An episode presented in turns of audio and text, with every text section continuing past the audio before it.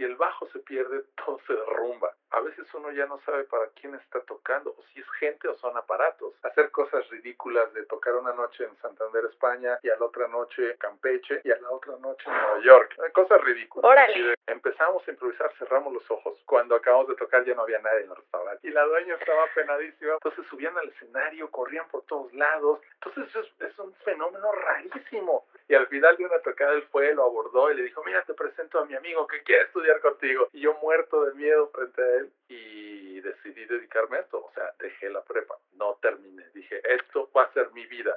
Les aviso, padres míos, que ya se acabó. Me voy a dedicar a la música.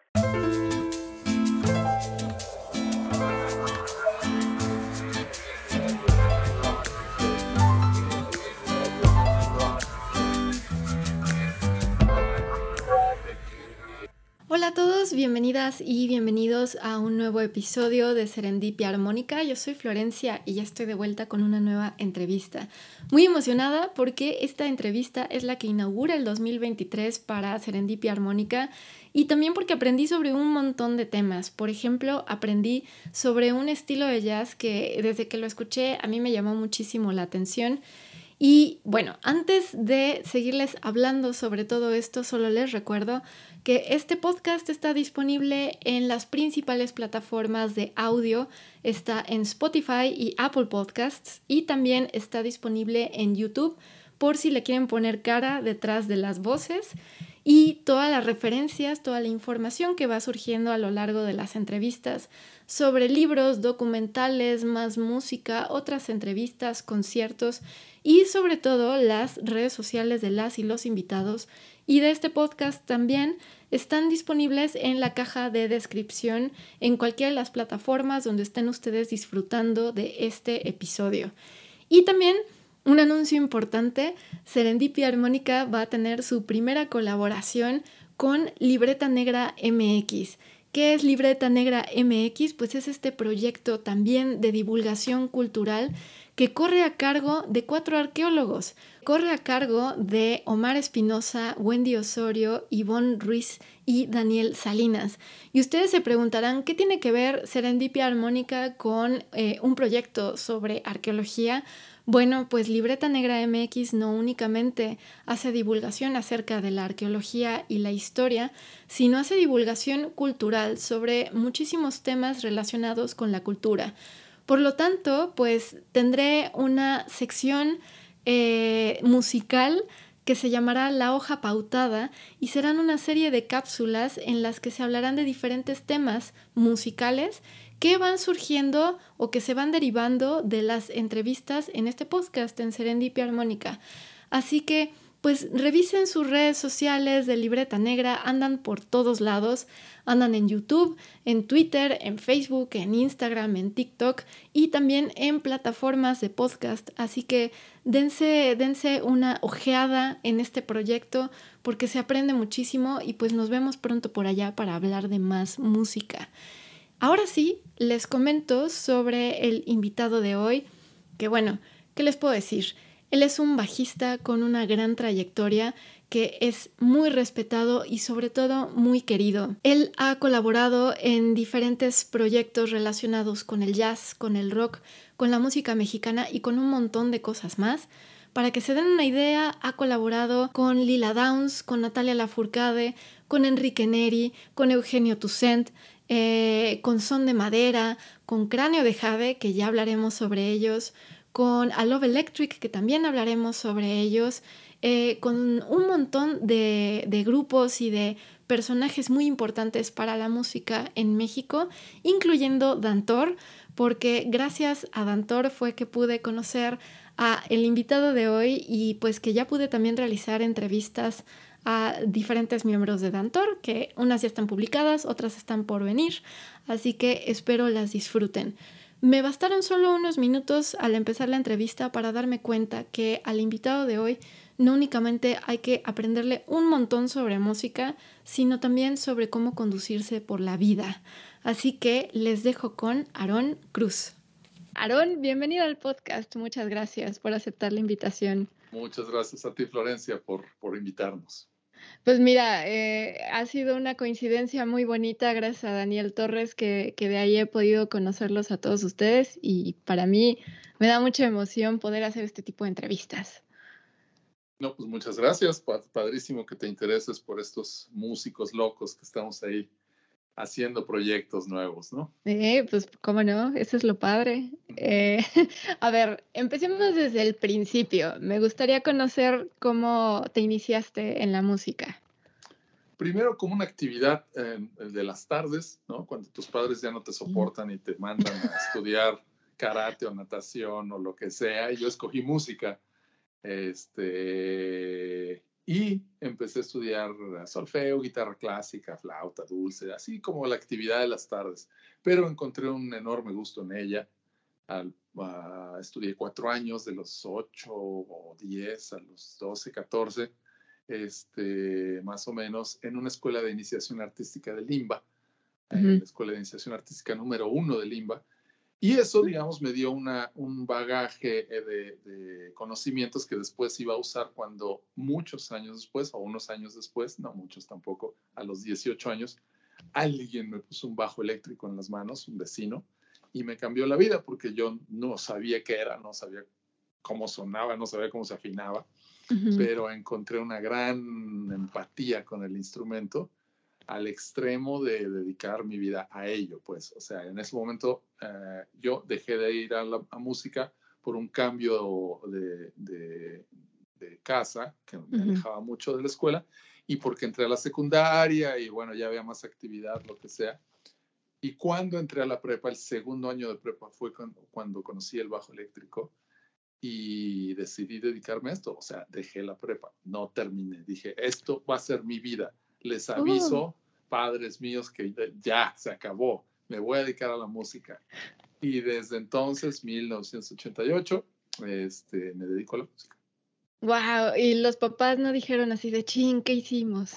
Pues no, fíjate que fueron, eh, no solo me apoyaron muchísimo, ellos fueron los que me mandaron a estudiar música en primera instancia, eh, eh, mi padre se dedica al arte, es pintor, mi madre es pintora, se dedica a, es modista, hace vestidos. Entendieron muy bien las, las circunstancias, siempre me han apoyado, siempre me han exigido también lo mejor de lo que haga y me dieron incluso las facilidades y en un momento dado quería estudiar en una escuela, no solo en México, sino fuera de México, de música. Investigué y todo, pero no era lo que yo andaba buscando y encontré un muy buen maestro particular, el eh, Agustín Bernal, gran contrabajista mexicano, que fue mi único maestro formal hasta, hasta, la, hasta la fecha. Este, el bajo eléctrico nunca lo estudié con nadie, él fue mi único maestro de contrabajo y vieron que iba en serio en el sentido de que a los dos meses de yo haber conocido el bajo eléctrico yo ya estaba tocando, pues, ¿no? Ya estaba, ya me invitaban a tocar, me invitaban a oh, viajar. O sea, fue muy rápido el, proceso y vieron que iba en serio y creo que 34 años después han visto que sí iba en serio la cosa. Sí valió la pena todo. Sí, sí, absolutamente. Eh, ¿Qué fue lo que, lo que te hizo decir, no, no, no necesito o no es mi rumbo tomar una, una licenciatura en música como tal? Eh, primero porque la música que a mí me interesaba y que me sigue interesando desde un principio fue el jazz esta música donde hay un gran elemento de riesgo, de improvisación, mucho conocimiento, mucho entrenamiento, pero que no se enseñaba en ese momento en muchas de las escuelas. Aquí en México había un taller, eh, todavía era taller, no era licenciatura en la Escuela Superior de Música de Limba, al cual me fui a asomar, pero no me gustó lo que vi.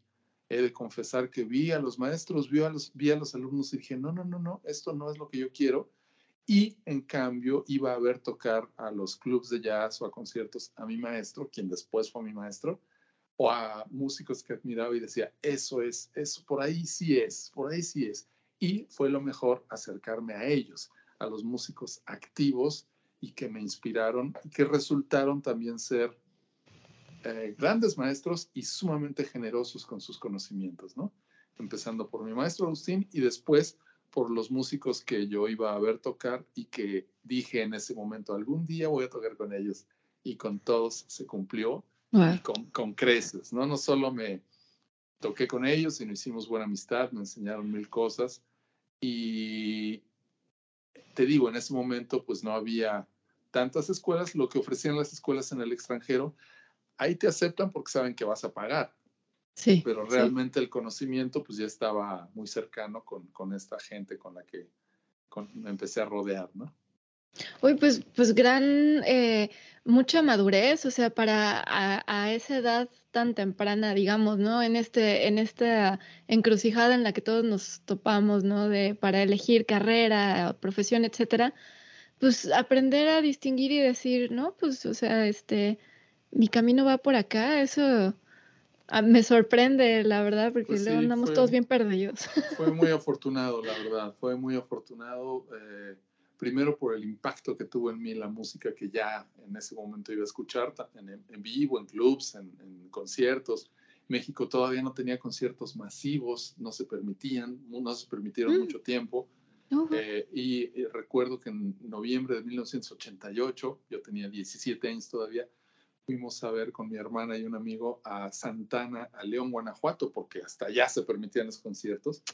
Y ese concierto fue significativo porque ahí yo dije, eso es lo que yo quiero hacer. Este tipo de música, este tipo de foros, este tipo de energía, aparte del jazz que se daba en otros ámbitos.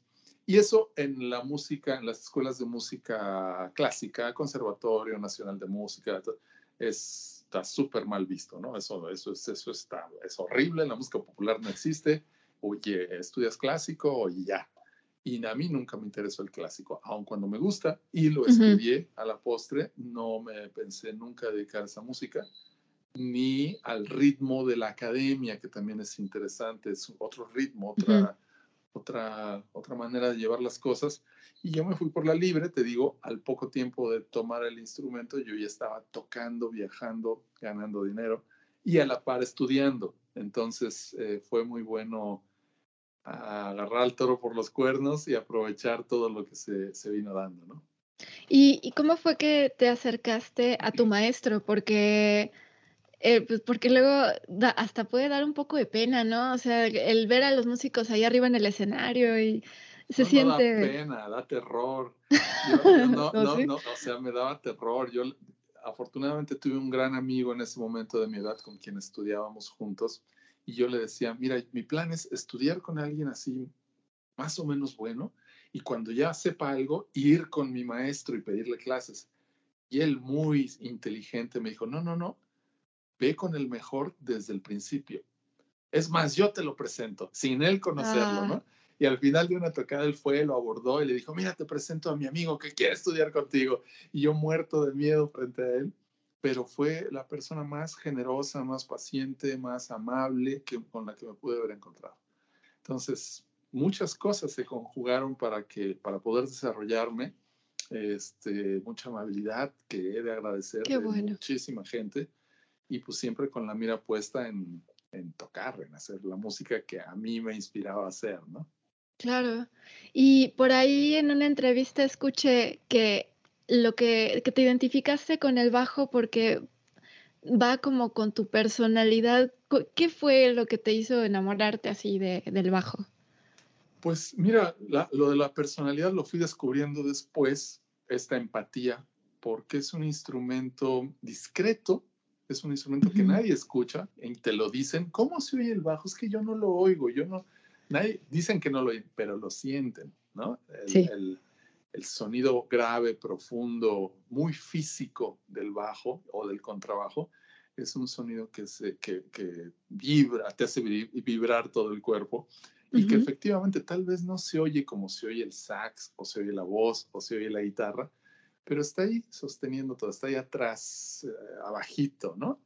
Este, y eso me llamó mucho la atención, aparte de, no sé, una empatía física notable con el instrumento, y que rememoré, recordé que desde niño me llamaba la atención, oía los contrabajos y yo pensaba, ¿qué es mm. ese como abejorro que está ahí, pero no sé qué es? Y está ahí como zumbando, ¿no? Raro, yo oía como un abejorro. Entonces ya lo traía sin saberlo. Y pues fue una identificación plena con el sonido, físicamente con él, con, la, con la, el trabajo de equipo, que es algo que siempre me importó mucho el bajo como instrumento solista a mí no me, no me gusta, no me importa, mm. pero como instrumento de equipo, de grupo, me parece vital. Entonces me, encanta trabajar como sección rítmica con un baterista, con percusiones, con guitarristas, con pianistas, con grupos diferentes para aportarles esta base rítmica, armónica, eh, melódica que, que se le pide al instrumento y pues me identifiqué plenamente con la labor de, este instrumento. De sostener, ¿no? De ser esa estructura. Exactamente. Sí, sí, si le quitas el bajo a, cualquier pieza, a cualquier canción, algo falta. Se siente ahí un hueco enorme. No sabes qué es, pero algo falta. Y te adelantaste una pregunta que tenía que era, eh, bueno, que mucho, sobre todo en el jazz, hay muchas secciones en donde el bajo puede hacer sus solos a gusto. Pero ahorita me llamó la atención que, que comentas que el bajo así como instrumento, digamos, protagónico no te gusta tanto. ¿Por bueno, Es que de un tiempo acá también se dieron muchos bajistas muy protagonistas de hacer conciertos incluso de bajo solo, ¿no? Y esa labor a mí no me gusta tanto, no me, no me hace tan feliz el ver a un instrumento con estas frecuencias hacer malabares. Sí me gusta en el jazz la parte de improvisar y de solear y de que te den un espacio y haya un diálogo eh, en tiempo real eh, de una música que nace y muere en el momento que la haces, la improvisación, ¿no? Eso me encanta, pero no, no el instrumento como, como instrumento solista eh, de manera virtuosa, que ya se han venido muchísimos músicos súper virtuosos con técnicas alternas y le pegan y hacen quién sabe qué malabares. A mí nunca me llamó la atención, ¿no? Entiendo, entiendo. Eh, también en otra entrevista que vi, se me hizo muy interesante que mencionabas que muchas veces a la gente, le, los que querían ser músicos y se quedan como a mitad del camino, dices que lo, lo, más difícil de la música no es enfrentarte al público, no es todo lo de afuera, sino es la música en sí y enfrentarse incluso a la matemática de la música. Y me gustaría que desarrollaras un poquito ese tema porque se me hizo muy, muy interesante y pues sí, muy real. Pues sí, creo que, que, y cada vez lo veo más conforme va pasando el tiempo, inevitable. Tengo más edad, pasa uno de ser el más joven en la banda por muchos años a ser el viejo de la banda, este, de aquí en adelante, curiosamente. Y es interesante cómo mucha gente ya va dejando de lado su pasión inicial, por lo cual uh, querían o incluso compartimos el hecho de hacer música. Dejan de componer, dejan de tocar, dejan de estudiar dejan de, tener curiosidad para esta materia prima sonora que es infinita, es, verdaderamente infinita. Nunca la vida nos va a alcanzar para comprender todo lo que puede haber dentro de la música, ¿no? El, el fenómeno sonoro, este, la, la, generación de sonido, la generación de ritmo, la generación de armonías, la generación de nuevos temas, de nuevas sonoridades, de nuevos grupos, lo que cuesta conjuntar seres humanos y ponerse de acuerdo, es infinito, es infinito. Y el, la materia prima, que es la música misma, el estudio de tu instrumento, el, que, el cualesquiera que hayas escogido, o de la música aparte de tu instrumento, es una disciplina ruda, fuerte, pesada, este, que, que si tú te abocas a ella, te devuelve unas satisfacciones incalculables también. Y es a lo que mucha gente no le gusta abocarse. Les gusta la fama, les gusta el escenario, les gustan las luces, pero hay niveles de entrega con la música y hay músicas que te van a exigir mucho más. Si hablamos del jazz, de la música clásica, de la música contemporánea, de, músicas que no nada, no nada más es repetir un esquema, sino realmente buscar la composición, por ejemplo, tienes que enfrentarte a la materia, a la, al, pánico de la página en blanco, como dicen los escritores. Sí, sí. En nuestro caso, al silencio. Cuando te dan un solo en un, en un grupo de jazz, por ejemplo, es, vas, dime lo que tú estás pensando ahorita en tiempo real, ¿no? Entonces, eso es, es, puede dar pánico, pero para eso se prepara uno y es lo más divertido la matemática de la música pues es infinita, es, son números, es, son intervalos, son rítmicas, son armonías, son compases, son esquemas, son estructuras armónicas, melódicas. Una vez más, volvemos a la maravilla de lo infinito que es la materia prima y que a mí me encanta analizar, me encanta entender y me encanta hacer sentir desde mi instrumento a, quien sea con quien toco que ellos pueden perderse porque yo estoy aquí para sostenerlos, ¿no? Esa es la labor que me gusta del instrumento, que si el bajo se pierde, todo se derrumba, todo se derrumba porque va, es como el conductor al mismo tiempo rítmico, armónico de, de, la música. Y si se pierde, pues es una catástrofe. Encalla el barco porque algo está desajustado, el cimiento se craquela y la casa se cae. Entonces, uno tiene que aceptar esa responsabilidad silenciosamente, estudiar y otorgarle al resto de la banda la calma para que hagan lo que quieran, hagan las vueltas, las piruetas que quieran, mientras uno está ahí atrás sosteniendo todo, ¿no? Y eso me gusta mucho. No, pues, o sea, eh, vocación pura y es, y sí, pues es una gran responsabilidad. Es, me sonó un poco hasta eh, eh, un, como ser muy protector, ¿no? Del, de la propia banda, no sé, es agarrar un papel así de, acá pues yo les cuido las espaldas. Insisto, exacto, es un poco, les hago a los alumnos la, la referencia de los equipos deportivos, ahora que está de moda el fútbol, pues uno es el defensa, ¿no? Ahí está el que mete los goles, el que se va al medio, yo estoy atrás defendiendo la portería, ¿no? Ustedes váyanse allá, Claro que de repente hay un Roberto Carlos que se adelanta y mete un golazo, que es defensa, y pues le toca a uno ejercer ese, ese, ese papel y está bien.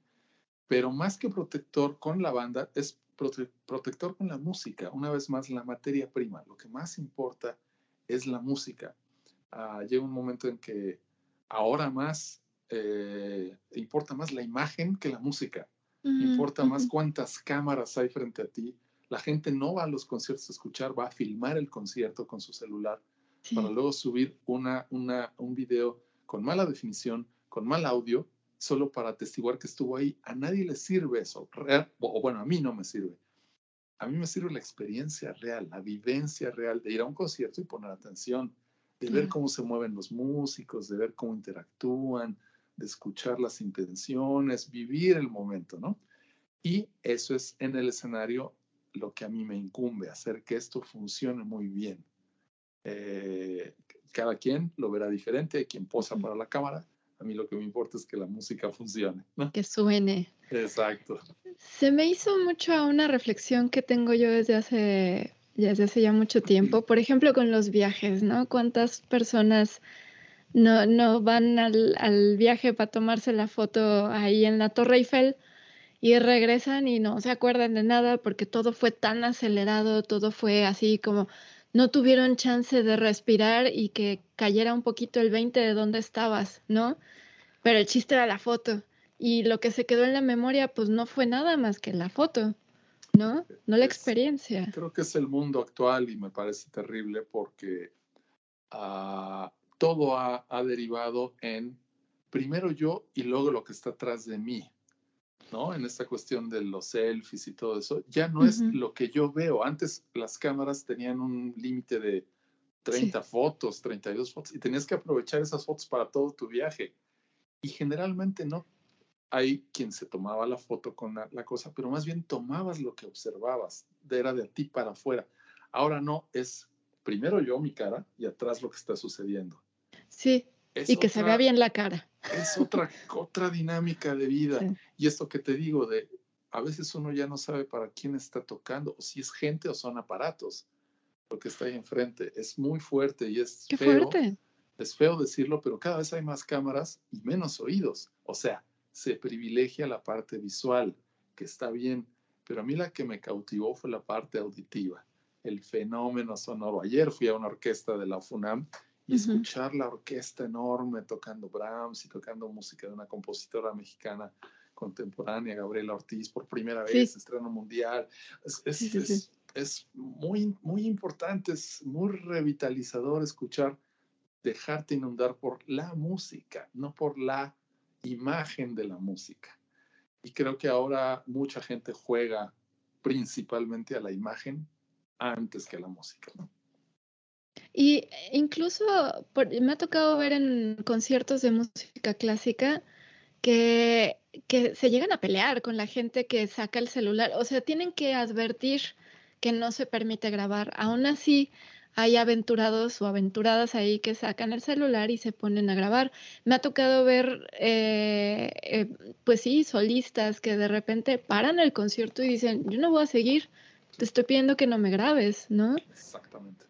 Y no solo eso, no solo por el disgusto que es tocar frente a cámaras, que a veces incluso les llegan a poner flash, lo cual es horrible tocar frente a cámaras con flash, es dañino, es, es pesado sino que también tiene una cuestión de hasta incluso de derechos, porque la gente que sube la imagen no, eh, no tiene el derecho real de subirlo, incluso llegan a comercializar esa imagen, ¿no? Entonces, todo un embrollo ahí de cosas que, que ha, dejado de ser eh, la música, como muchas actividades en la vida, el encuentro con la experiencia del otro y la, la comunión que esa experiencia lleva. Hay gente que lleva el celular a misa, pues, ¿no? Este, o, a sus relaciones personales también. He visto gentes en los viajes tomándose una foto frente a un acantilado precioso e inmediatamente después no se hablan. Se sacan la foto y después siguen con su relación horrible, pues, ¿no? Entonces, todo es una mentira. Todo es en, ese, en, en mucho del mundo. Afortunadamente no todo es así, hay gente dedicada a lo que le corresponde y hay gente que hace muy buen video y muy buenas fotos y muy buena música, pero sí hay, es un momento un poco crítico de hiperconectividad, hiper este, privilegio de la imagen por, por encima de la música. Em, ahora que viajamos con Daniel a Europa, yo me fui a los museos a ver pintura, que para mí es muy importante por mi historia familiar, y me dio gusto después de varias otras ocasiones que había ido a los museos a ver pintura, esta vez ya no tanta gente estaba tomándose fotos ni tomándoles fotos a los cuadros. Entonces me dio gusto que la gente se paraba frente al cuadro a ver, a ver, a, leer un poco la historia, a dejarse, dejarse volar la imaginación con un cuadro de Goya o de Picasso, de Velázquez, ¿no? Me dio gusto, sentí un poquito de esperanza en que no todo, no todo es la selfie, no todo es lo inmediato, sino tener la paciencia de vivir la experiencia, de recordar lo que vivieron, como esto que dices de la Torre Eiffel.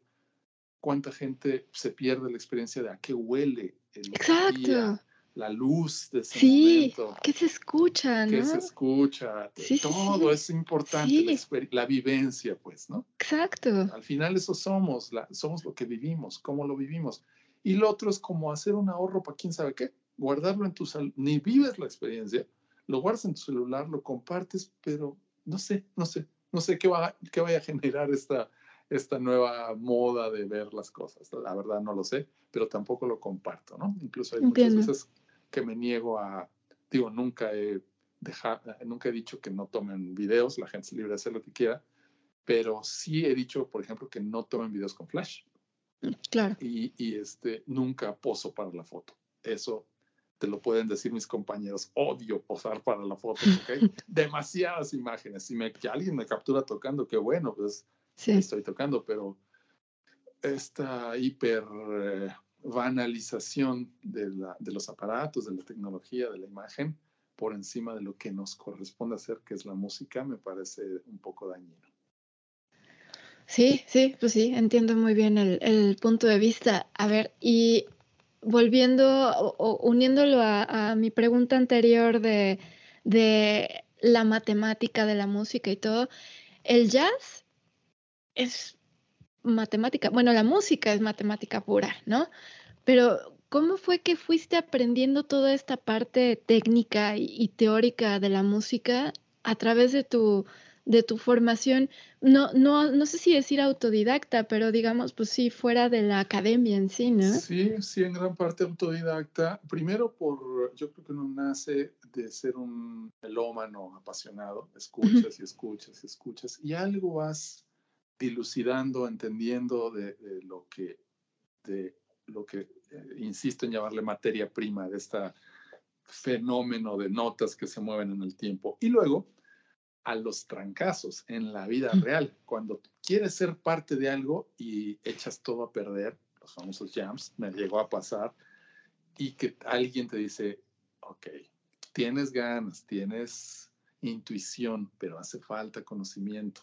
Entonces estudia esto y esto y esto y esto y esto y así, y te llenan de información. Mucha gente, afortunadamente, una vez más, la generosidad de la gente eh, que busqué al final, este, músicos que a los que les debo mucho, y que me dieron partituras y me dijeron cómo estudiar y me exigieron memorizar ciertas cosas, ciertos métodos eh, de, de aprendizaje, si bien autodidactas en el, hecho de que tú los tienes que hacer, sí guiados por un consejo muy específico de cierto músico en diferentes momentos, en diferentes etapas, ¿no?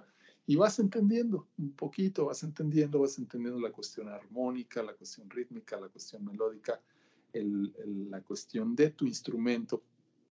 Y después en el ya sucede que es realmente aventarte al ruedo, jugar a la música, que es algo que también Ah, observo que se ha perdido. Para mí la música afortunadamente sigue siendo un juego, un juego muy serio, un juego como el juego de los niños que realmente se clavan y lo hacen muy en serio. Para mí es el juego más serio que existe y por, por ende el más divertido. Mientras más rigor tienes para con tu materia prima, se hace más divertido todo, mucho más divertido porque entiendes más y la música te va develando sus secretos, que eso es importante. Sea que estudies Bach, o sea que estudies un estándar de jazz, o sea que estudies una composición original, es como si la música fuera develándose frente a ti conforme más la estudias. Va diciéndote, mira, también es por aquí y también puede ser por aquí y también puede ser por aquí. Y es, ah, es infinito, una vez más, vuelvo a la palabra, porque por más que hayas tocado una música, sigue, sigues encontrándole posibilidades. Cosas nuevas. Cosas nuevas, de interpretación, de articulación, de rítmica, de melodía, de intención, de muchos aspectos que, que este fenómeno complejo que es la música tiene. Y hablas mucho de, sí, fundamental, la amabilidad de los músicos que te han rodeado, ¿no? A lo largo de, de tu carrera, de la, la, importancia de compartir el conocimiento y todo me imagino que en esas ocasiones en las que la regabas en los jams porque te faltaban cosas, este, no, tuviste ni alguna experiencia así que, que de verdad te intimidara, como el que alguien se enojara contigo porque, porque se había, digamos, echado todo a perder, entre comillas, por un error tuyo? Sí, sí, hubo experiencias así, pero entendí el por qué. O sea, desde la ignorancia, desde no saber enfrentar un estándar porque no conoces la armonía, porque no estás preparado para tocarlo y no solo haces que, que la música eh, fracase, sino que todos se desilusionen un poco, ¿no? Los involucrados digan, no, es que no, no funciona, nadie te dice nada, todos muy decentes, pero algo se deshizo, ¿no? Y entonces cuando viene ya el, el, el, el compañero, el colega, sabio que te dice, mira, es que tienes que estudiar esto y esto.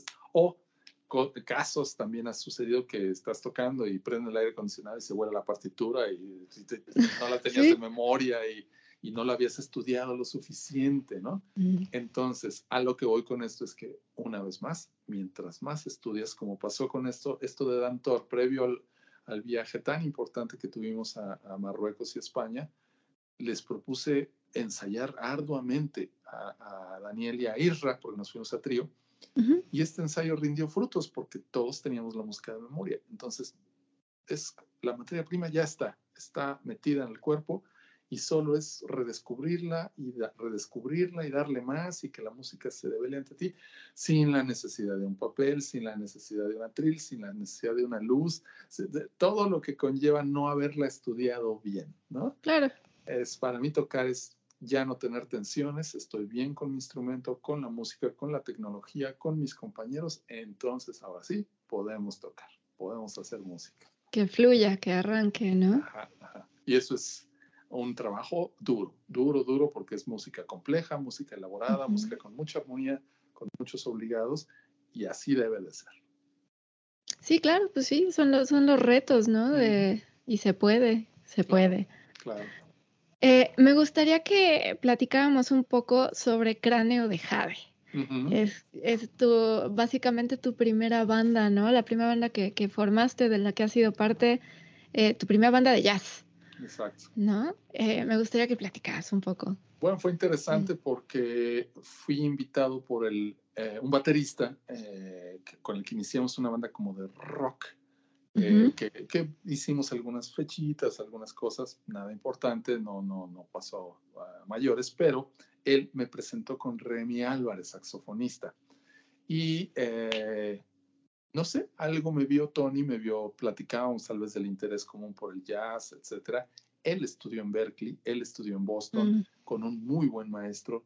Remy había estudiado en la superior de música, había ido a Francia, o sea, tenían mayores que yo, mucho mayor experiencia, pero yo no sabía nada, y esto es interesante, de la improvisación libre, del free jazz. Y, eh, y, fue entrar de lleno a, este mundo desconocido para mí y una vez más la generosidad de, los colegas. Remy me llenó de discos, eh, de hablar de la improvisación, de juntarnos nada más por el placer de tocar, de, de hacer notas, de hacer ruidos, sin ningún plan preestablecido. O sea, empecé al revés en el jazz. Generalmente los jazzistas parten de un rigor muy, muy profundo, casi muy académico, muy exigente, y acaban tocando free. Yo empecé tocando free y ahora estoy tocando más hacia lo tonal y hacia las estructuras, ¿no? Pero fue un gran experimento para mí enfrentar la página en blanco, la improvisación desde la nada, desde, desde el puro sonido, con gente muy paciente, con gente muy eh, entregada a lo suyo, como Remy y Tony Gall, este baterista con el que empezamos. Y, o sea, no, no era el plan hacer un grupo, nos juntábamos a tocar, a, degustar el, el, hecho de tocar. Y al cabo de dos años dijimos, pues esto suena bien, deberíamos presentarlo al público, ¿no? Pues vamos a salir a tocar a festivales de la escuela, superior de música, donde estaba Remy o a donde se pudiera y después grabamos un primer disco y nos gustó el resultado y, y así fue progresando. Este, después cambió un elemento, Tony, eh, por Hernán Hedge, baterista argentino. Eh, eh, al final hicimos ah, tres discos formales de estudio y el último con, ya con Hernán, muy reciente, fue un tríptico de discos cortos, no, no físicos, sino digitales y siempre con esta intención de hacer improvisación libre, o sea, de la nada, del silencio absoluto, crear algo, ¿no? Sin plan previo, sin plan de navegación, sin papel, sin nada, simplemente tratar de tocar, de estar de acuerdo y generar un discurso conjunto que tenga un desarrollo y que termine, ¿no? Y eso es, encontrarte gente con quien hacerlo es, es un placer enorme. Eh, y eso fue Cráneo de Jade. Hicimos, este, duramos muchos años eh, juntos, hicimos eh, muchos conciertos, viajamos mucho, hicimos varias grabaciones, hasta que naturalmente, creo yo, fue dando de sí el proyecto y después de esta última grabación, como que ya nos desbandamos. nos ah, acaba de ir de México, este, Remy creo que ya no vive en la ciudad, este, y a mí he de confesar que me dejó de interesar un poco la improvisación libre, por entender un poquito más la cuestión formal, tonal de, la, de la estructura armónica, de los acordes, de la, tonalidad, ¿no? Este, en fin, dio, dio su, tuvo su vida natural, pues, ¿no? Sí, estamos hablando, eh, el último disco fue Playone, ¿no? El último disco de estudio eh, fue un disco grabado a principios, a principios de los 2000. El último, el último, el último fue Sensontle que fue este tríptico, tríptico que te digo que, que Hernán tuvo bien grabarnos en su estudio y dividirlo en tres discos pequeños de, de menos duración este, y solo en versión digital, que también es un cambio en, en, en, cómo se presentan las cosas en estos tiempos, ¿no? Yo vengo de cuando todavía se grababan se grababan CDs y se manufacturaban CDs, ahora esta cosa rarísima que es lo digital, ¿no? Sí, sí, sí. A ver, yo desconozco eh, sobre el free jazz. Hay muchas cosas que no conozco y me gustaría profundizar un poco sobre él. Eh, cuando escuché Sensontle, yo me quedé pensando, ¿cómo, ¿cómo es esto? O sea, alguien lanza, por ejemplo, una palabra, o sea, no sé, el nombre de una de las piezas, y sobre eso construyen. ¿Cómo arranca una sesión así? Claro, fue muy interesante y qué que lo preguntas porque pasó con Cráneo de Jade que llegamos a, como, como dice Borges por ahí en un escrito eh, de, una, de una amistad que él tuvo. Son, dice, son de esas amistades muy, muy anglosajonas que empiezan por omitir las confidencias y acaban mm. por omitir el diálogo. O sea, no hablamos nada. Llegamos al estudio, cada quien se monta eh, y solo decimos,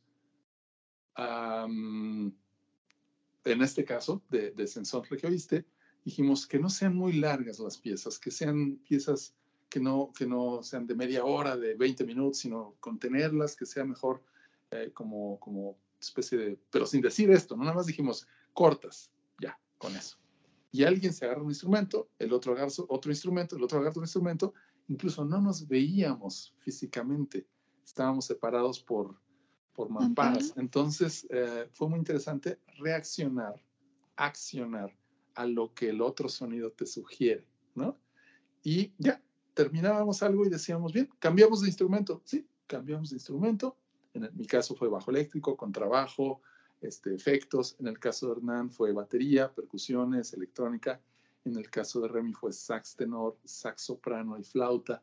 Entonces ya nada más oír esa otra sonoridad te hace accionar diferente y dejar que la música nazca, se desarrolle y e, entregue algo, pues, ¿no? Y después, muchos tiempo después, fue cuando nombramos tanto el disco como los tracks. Ah, y, eso, y eso fue idea mía. Eh, cuando Hernán lo propuso hacer un tríptico, dividir, porque fue, o sea, improvisando, la cosa con la improvisación libre es que, número uno, puedes empezar y no terminar nunca, ¿no? Claro, sí. Te agarras ahí como cualquier plática horas y horas y horas y tal vez ya no estás diciendo nada. Ese es el peligro. Ajá. Y dos, tocar muchos, muchos, muchos fragmentos, pero tal vez algunos no fueron tan logrados en la comunicación netamente sonora de, de, lo, que, de lo que buscábamos, no de lo que queríamos. Es interesante, de lo que buscábamos, ¿no? Nadie impone nada, nadie impone un, una tonalidad, ni una rítmica, ni un, ni un paisaje, ni una imagen, simplemente nos dejamos ir. Y fue cuando Hernán decidió hacer este tríptico que a mí se me ocurrió nombrarlo con la palabra sensontle y dividirlo en sen, son, cle. y nombrar, nombrar los, este, los tracks con diferentes referencias culturales, en fin. Y les gustó la idea y ya se quedó, pues, ¿no? Fue un juego también, pero partimos de la nada, partimos, incluso eh, en muchas ocasiones hacíamos eso en los conciertos, llegábamos al escenario, o sea, más bien siempre hicimos eso en los conciertos, sin saber qué iba a pasar. Y siempre utilizamos incluso el escenario como parte del sonido del grupo. Por ejemplo, un escenario que es una tarima hueca suena diferente que si estás en un piso sólido o en, al aire libre. O, y recuerdo haber improvisado con cantos de los pájaros en un parque en Los Cabos o con eso, un escenario hueco y Hernán pateando el piso en Coyoacán o el mismo hecho de ir desarmando los instrumentos mientras se va acabando el concierto y eso sea parte del performance. Es como un performance, ¿no? Es sonoro y es muy divertido, es muy divertido. Ya me salieron más preguntas. Lo bueno es que tenemos tiempo. Sí, sí, sí. A ver, por ejemplo, eh, me sorprende en la grabación, por ejemplo, de Sensontle, están divididos, están, digamos, no bloqueados, pero no se pueden ver, ¿no? O sea, tienen mamparas que impiden verse. ¿Cómo describirías la comunicación? Porque la hay, ¿no? ¿Cómo describirías la, la comunicación o las señales que se pueden dar, estar dando entre los compañeros? si no se pueden ver y no sé si se escuchan respirar, por ejemplo. Sí. Afortunadamente, eh, en este caso de Sensontle, que fue grabado en el estudio de Hernán, él eh, lo conoce tan bien y tiene tan buen equipo que, y esto es, esto es, esta eh, la respuesta exacta a tu pregunta exacta, porque el sonido son gestos también, son gestualidades, son intenciones. Con cualquier mínimo sonido tú estás queriendo decir algo o queriendo no decir algo también. Entonces estamos a años de tocar y de escucharnos y de degustar esto, que un poco te arriesgas a, a la intención que, que crees que el otro está queriendo decirte y generalmente coincidimos. Es como un diálogo, como un diálogo no verbal, sino de sonido. Como cómo empezar, cómo, cómo desarrollarlo y cómo finalizar. Eso es lo importante, ¿no? Y finalizar, bueno, pues es como sientes que si tocas una nota más, ya rompiste la magia del momento. Entonces, ahí ya, se para, paramos, ¿no? Y generalmente estamos de acuerdo. Y eso es, ese es lo, lo, lo, misterioso del asunto, que estamos de acuerdo. Simplemente nos volteamos, ya nos asomamos por arriba de la mampara y, y decíamos, todo bien, sí, perfecto, la que sigue. Y lo grabamos, otra cosa, lo grabamos todo en un día.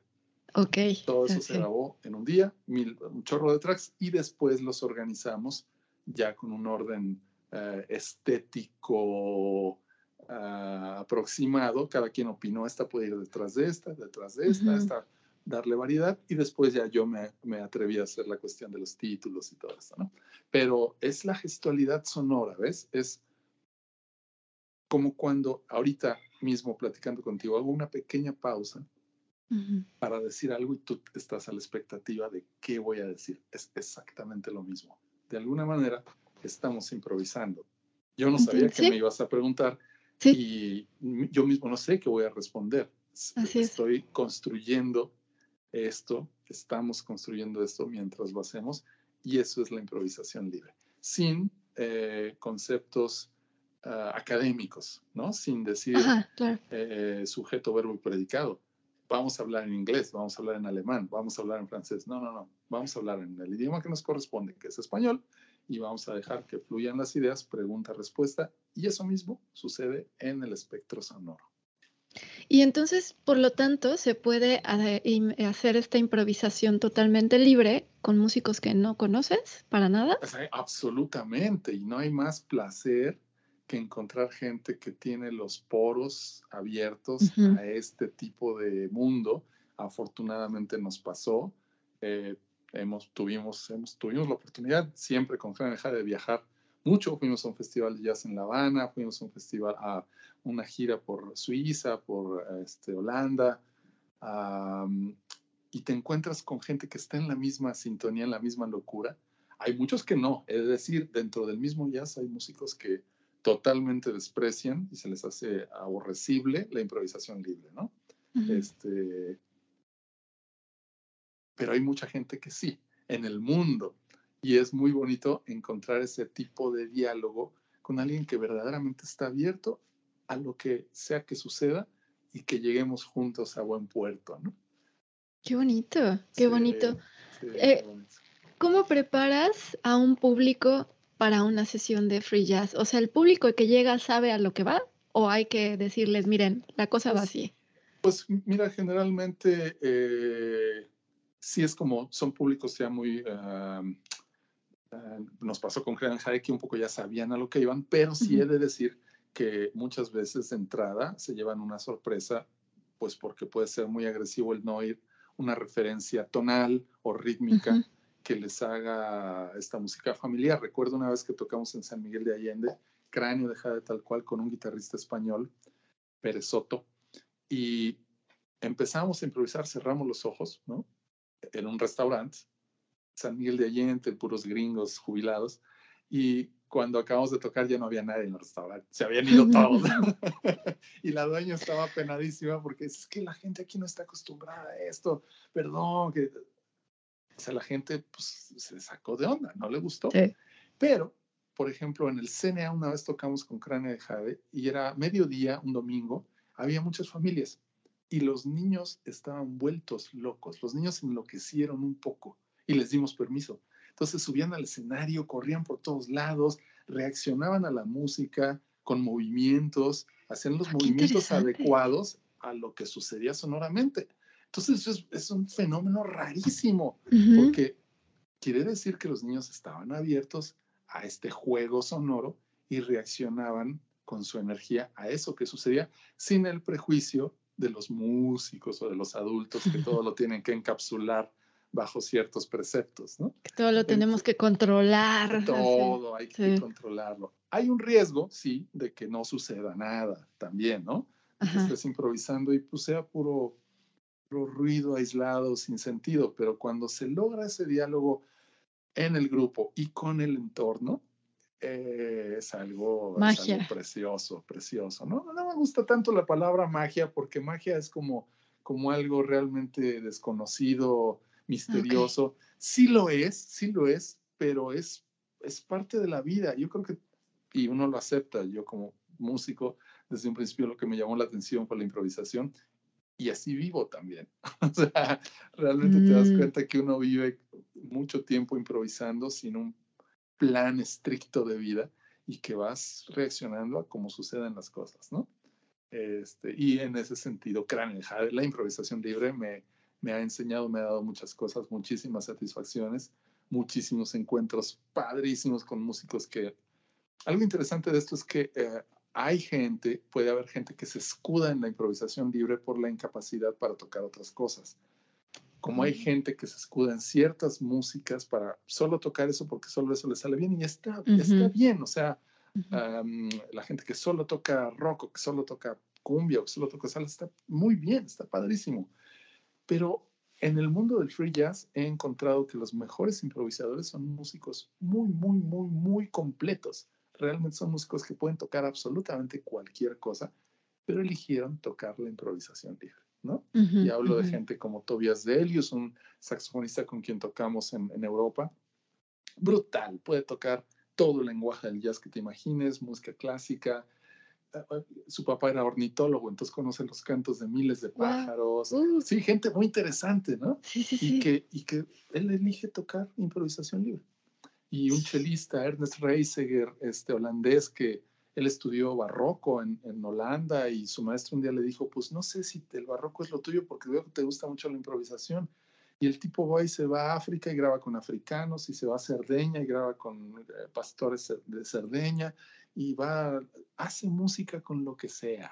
y ese tipo de encuentros son tan plenos y tan satisfactorios por hacer contacto con gente que está totalmente imbuida en la música, no en un estilo, en la música, ¿no?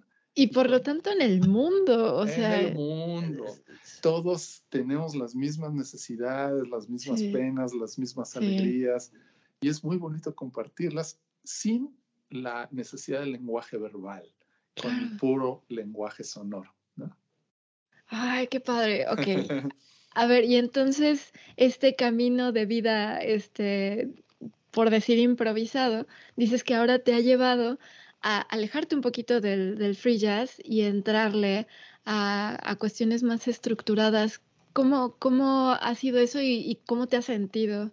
Claro, en realidad fue, siempre he tenido las dos vertientes. Lo de mm. Jade fue una casualidad. Yo no sabía lo que era el free jazz, no los conocía a ellos. Me interesó y lo desarrollamos. Pero a la par, yo siempre he tocado con mucha gente de muchos ámbitos. A la par de Crane Jade, yo tocaba rock con una banda de rock urbano, Isis y después toqué obras de teatro y después toqué con Lila Downs, ¿no? Música mexicana. Y siempre, todo, el tiempo he estado en mil lugares. Primero, por la nobleza de mi instrumento, que es, puede servir a muchas músicas. Luego, por mi curiosidad. Eh, y después, porque de un principio, de, de que decidí ser músico, los músicos que más me inspiraron fueron gente que tocaban música todavía tonal. Hablo específicamente de Eugenia Toussaint, de Cristóbal López, de, de Iraida Noriega, de Héctor Infanzón, de Enrique Neri, músicos de la cultura del jazz de México, que ellos fueron los que dije, algún día voy a tocar con ellos. Su musicalidad, su música me prende mucho, es tonal, es estructurada. Cuando a principios de los 2000 conocí a Eugenio, músico que me aterraba eh, por la brutalidad de su música, no por él, pues una gente dulcísima. Sí. Me regaló su libro, íbamos de gira y yo le dije, perdón Eugenio, no puedo tocar esto, yo no estaba preparado, ¿no? Perdón, no puedo, no puedo, es mucho. Y él me dijo, no, no, relájate, vamos a tocar algo más fácil, ¿no? Em, hicimos esta gira, todo bien, y yo seguí estudiando su música en, mi casa, ¿no? Años después, cuatro años después, cinco años después, no sé, un día me habló, oye, Aaron, fíjate que el bajista que venía hoy no viene y quiero invitarte a ver si tocamos. Yo feliz fui y me dijo, pues, ¿qué tocamos? ¿Estándares o lenguaje común de los jazzistas? Le dije, pues yo ya estudié tu música, aquella que no pude tocar, ahora ya la puedo tocar. A ver, vamos a ver. Y todas me las sabía y él fue feliz y me quedé en su grupo, ¿no? Porque es la música que desde un principio de la carrera me llamó la atención, pero no había podido enfrentarla, no estaba preparado y cuando lo estuve lo disfruté porque esa es la cosa, estos músicos tan cambiantes, eh, tan vivos, yo le llamo, todos los conciertos son diferentes. La materia prima, la raíz, es la composición, el tema, tienes que cumplir con lo obligado, pero la improvisación es completamente diferente. Y eso es lo que lo hace tan vivo. Y siempre es bueno. Esa es la cosa con los grandes músicos como Eugenio, como Héctor, como Eraida, como Agustín, como Ernest Reisiger, con Remy. Todos estos músicos siempre están retándote a sacar lo mejor de ti porque ellos están dando lo mejor de ellos, ¿no? Entonces fue muy interesante ya enfrentar esta parte muy exigente de la, de la rítmica precisa, de la armonía precisa, de los solos sobre eh, estructuras armónicas definidas y tratar de decir algo digno de, de, de estos monstruos, ¿no?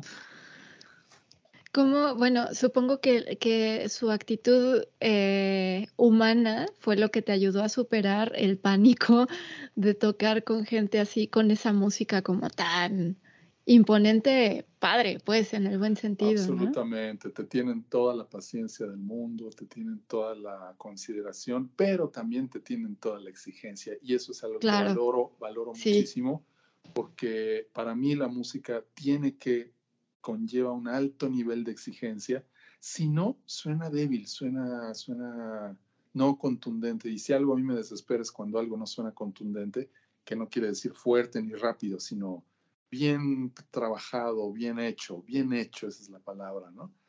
Eh, y son músicos que te exigen. Héctor es súper exigente, Eugenio es súper exigente.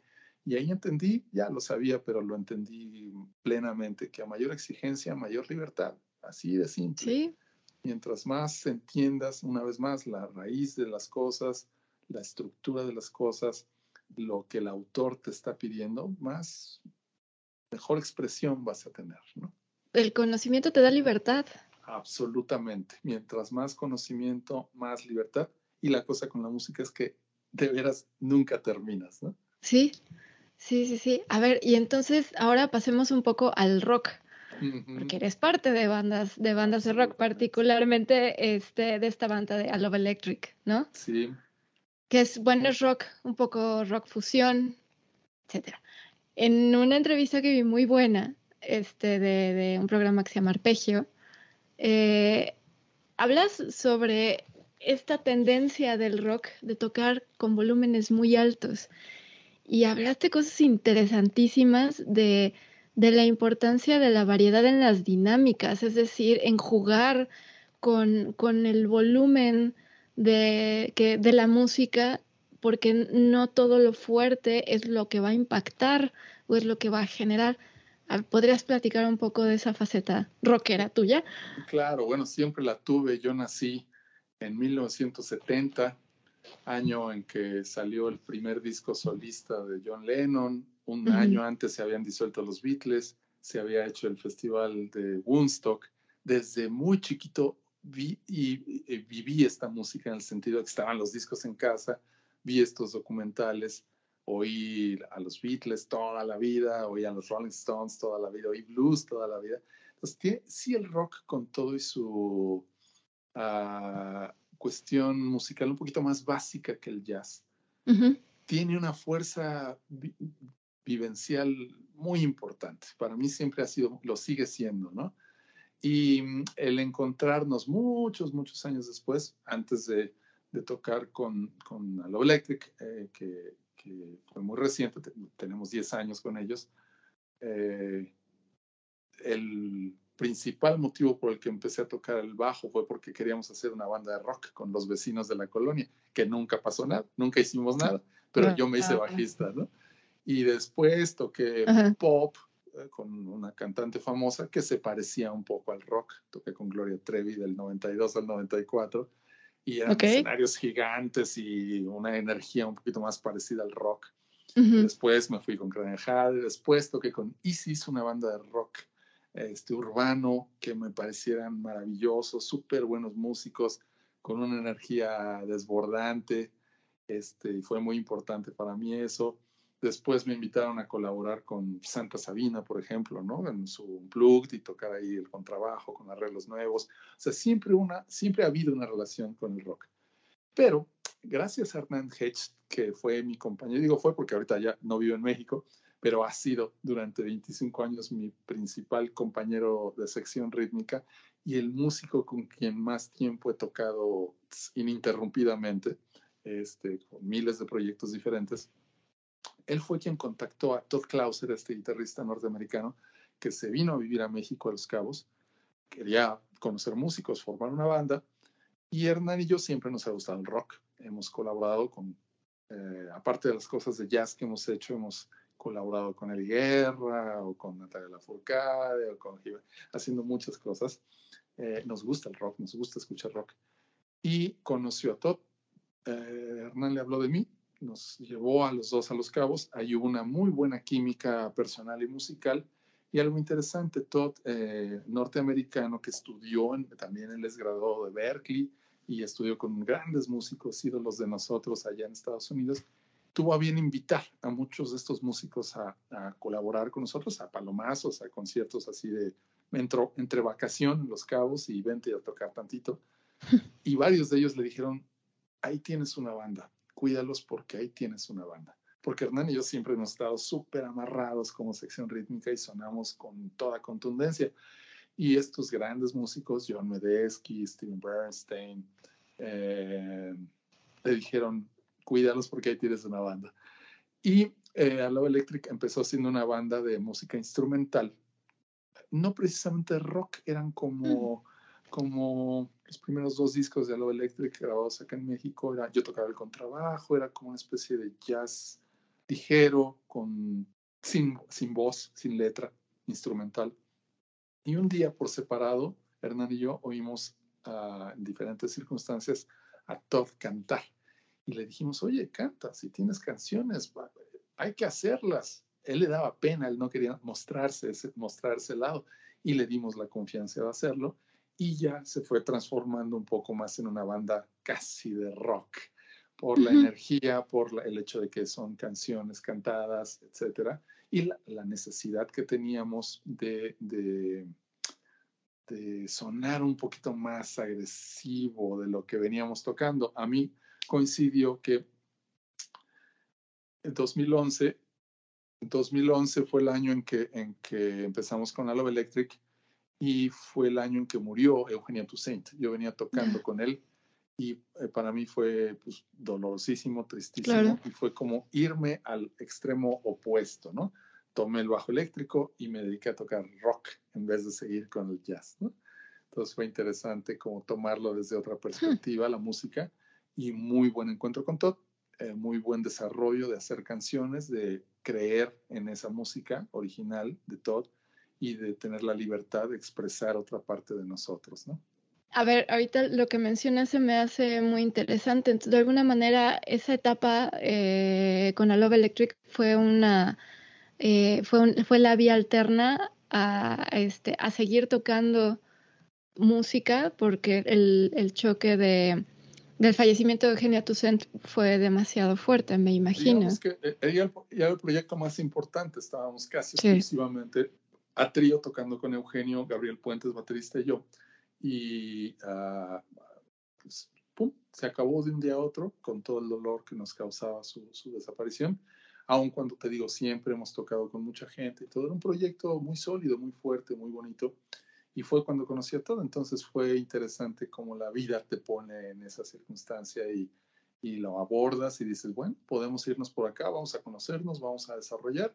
Y también coincidió que los tres somos de un espíritu totalmente aventurero, no precisamente de quedarnos en una escena eh, de un solo lugar, sino nos encanta viajar y enfrentar públicos diferentes. Y se dio con estos dos que les encanta hacerlo. Es la banda, yo creo que con quien más he viajado en toda mi carrera, ¿no? Este, viajamos todo el país, todo Estados Unidos, Sudamérica, Europa, eh, muchísimo, muchísimo, exager a veces exagerado, así de hacer cosas ridículas, de tocar una noche en Santander, España, y a la otra noche en este Campeche, y a la otra noche en Nueva York. Eh, cosas ridículas. Órale. sí, sí, ya de gente, de gente desestabilizada ahí que se atreve a subirse a 10 aviones en tres días, ¿no? Pero muy y, divertido. Y tocar bien, o sea, y porque... tocar bien. Y que el cuerpo de... Y que el cuerpo de todo eso, siempre pase lo que pase, llegamos a tocar con, con, con todo, ¿no? Claro.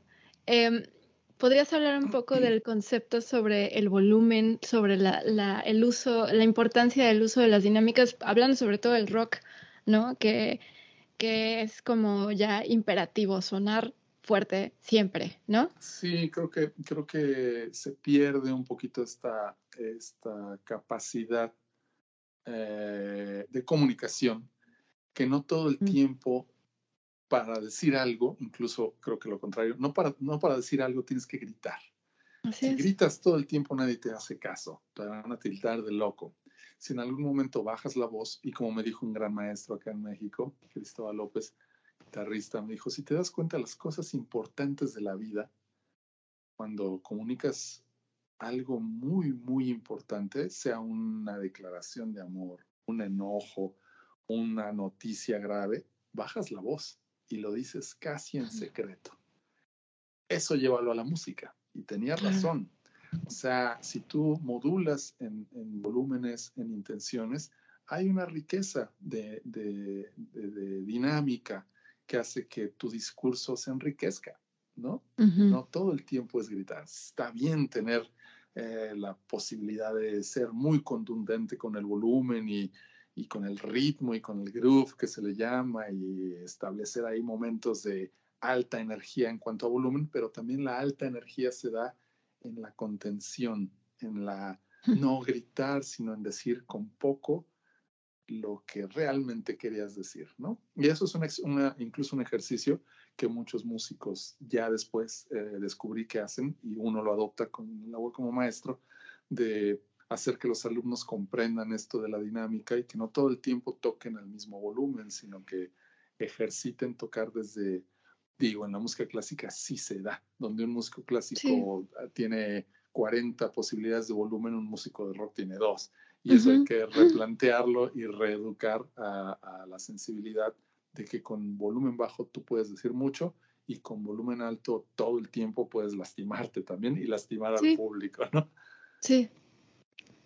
Eh, para, para, ir cerrando un poquito, eh, ¿cómo, ¿cómo, describirías tu experiencia con Dantor en particular? Que ha sido a través de Dantor que he podido conocerte. Yo eh, me topé con su música justo cuando salió el disco de Olas Altas en septiembre de este año y, y me, ha encantado. Y ahora que he ido conociendo a, los músicos, pues todos hablan sobre todo de la, del gran entendimiento y de la, bonita amistad y, comunicación que hay entre, entre ustedes. Entonces me gustaría que platicaras un poco sobre tu experiencia con Dantor.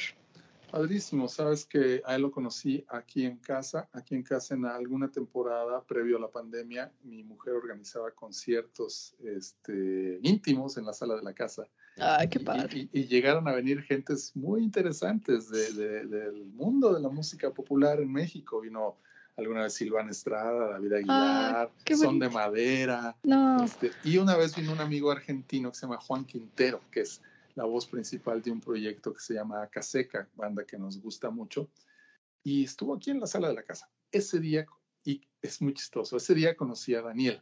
Yo no lo conocía previamente nada, porque él no vivía en México, vivía en Argentina.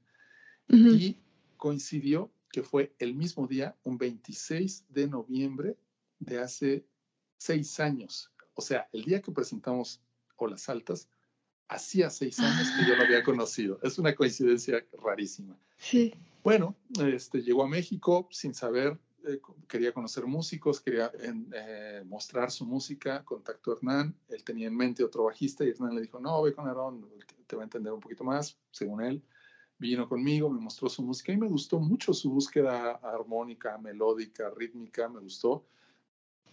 Eh, quiso invitarnos a formar parte de su proyecto, Hernán, a mí, otra vez Hernán Hedges, Chopi Cisneros, pianista, yo en el bajo. Lo tocamos, lo desarrollamos, grabamos un primer disco, Sinestesia. este, se siguió desarrollando. Vino un viaje al extranjero, Brasil, que Hernán no podía hacer, este, y Chopis tampoco.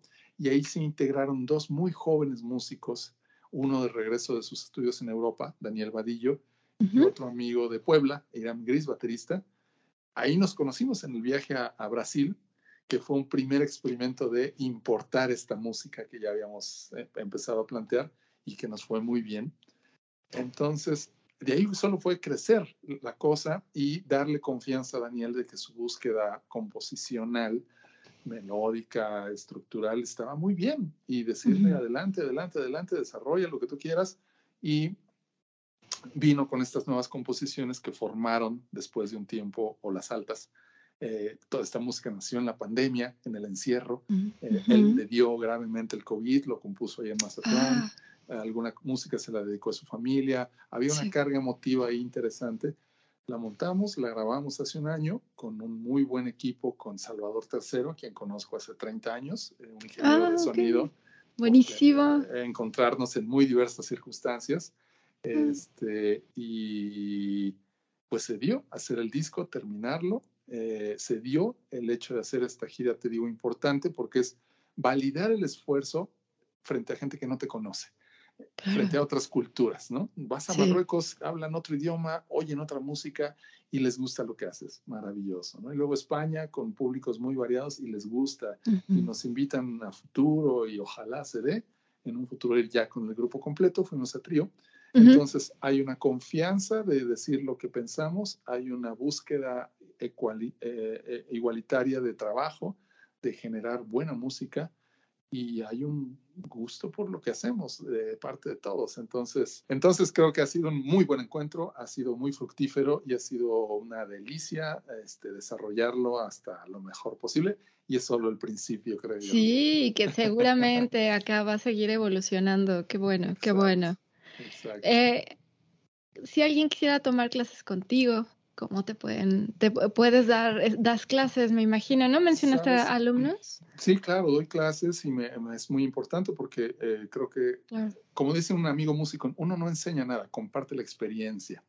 Pero yo me debo a las experiencias de muchos, muchos músicos muy importantes, les debo la vida y creo que es responsabilidad de uno seguir compartiendo esta pasión por lo que hacemos. Doy clases privadas en casa, y en la actualidad doy clase en una universidad aquí en México, en la Universidad de Anáhuac. Tuvieron a bien invitarme también a, dar clases de bajo y de ensamble, pero eh, confieso que lo que más me gusta es dar clases privadas de mi instrumento, porque el diálogo tiene que ser entre dos personas, es muy delicado, cada, todos somos diferentes, tenemos diferentes ritmos. Y bueno, me pueden contactar ahí en todas las redes sociales, estamos ahí en todo este mundo digital. Perfecto. Aquí aparecerá todo, todo lo que hemos hablado y los enlaces para contactarte y todo y escuchar la música, toda la música de la que hemos hablado hoy. Muchísimas gracias. Muy bien, Aaron. Pues de verdad, muchas gracias. Gracias por, por esta entrevista, por compartir tantas cosas. Como siempre, este me quedo siempre con una sensación muy bonita después de tener este tipo de pláticas. Así que muchas gracias. Gracias por tu curiosidad, gracias por invitarnos y por ahí nos encontraremos en algún momento para compartir claro que sí. la maravilla de la vida y de la música. Totalmente de acuerdo. ¿Cómo no? Yo bien puesta. Perfecto. muchas gracias. A ti, Florencia, un gusto. Dame, dame chance nada más.